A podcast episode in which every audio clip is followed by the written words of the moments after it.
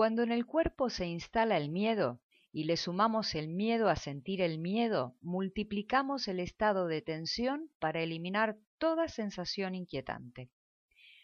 Todo el cuerpo, en complicidad con nuestro sistema de pensamiento, se arma para mantener esta batalla constantemente. ¿Por qué esta batalla es así de persistente? Es que la emoción siempre busca expresarse. Es una fuerza activa que está cargada de energía y que implica movimiento hacia afuera. Es por esta razón que si nos resistimos a sentir desde el miedo a sentirnos vulnerables y a que se nos note, el trabajo de mantener la atención es constante. La expresión emocional es una descarga y como tal despierta la sensación de liberación. Es una función indispensable de regulación. Dentro nuestro se genera una acción cargada energéticamente que para finalizar su proceso debe salir, debe expresarse. De lo contrario, nos hacemos daño, dado que es una fuerza que pulsa hacia afuera.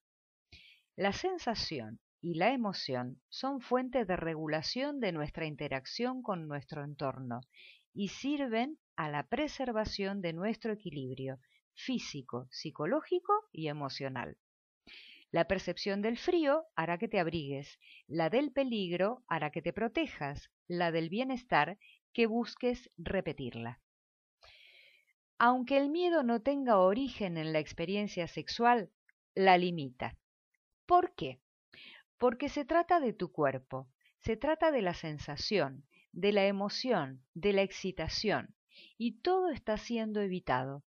Te estás protegiendo de sentir lo que te perturba y es tu cuerpo el que se tensa. A mayor tensión, menor sensación.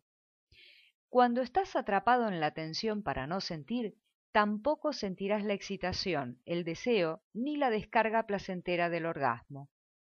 En este estado la excitación es percibida como peligrosa y tu psiquismo, tanto como tu cuerpo, están armados para evitarla.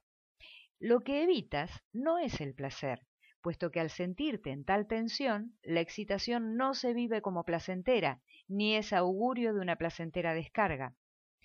Lo que impide que sea así es que el endurecimiento del tejido de tu cuerpo no da lugar al placer, sino al aumento de dolor físico o emocional y a la vivencia de peligro, unidos a la angustia de sentir que algo está yendo mal en ti. Todos estos mecanismos de defensa son inconscientes y están automatizados. Por esta razón, la voluntad es incompetente en este combate y solo añade más frustración. Te ayudará sin duda alguna conocerte y comprenderte a niveles más profundos y resolver las veladas tensiones construidas que te limitan y te encierran en el malestar.